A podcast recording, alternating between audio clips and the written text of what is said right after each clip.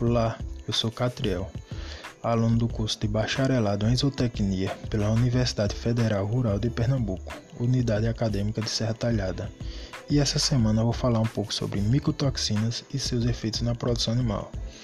As micotoxinas são produtos tóxicos gerados a partir do metabolismo secundário de fungos filamentosos. Os grãos são altamente susceptíveis à contaminação por fungos que, pode ocorrer desde a colheita até o armazenamento. Micotoxinas podem causar morte e doenças quando ingerida pelos animais ou pelo homem.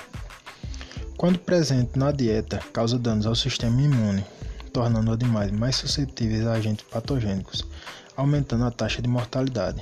Pode causar também intoxicação alimentar, reduzir o consumo e o desempenho, além de provocar desordens reprodutivas. Isso depende, claro, da quantidade ingerida pelo animal. A FAO estima que 25% de toda a produção mundial de alimentos é perdida devido à contaminação de micotoxina nos alimentos. As perdas econômicas apenas para o Canadá e os rios são estimadas em 5 bilhões de dólares por ano, sendo difícil quantificar com exatidão os níveis de prejuízos causados por as, por as micotoxinas. Esse foi mais uma semana e até a próxima.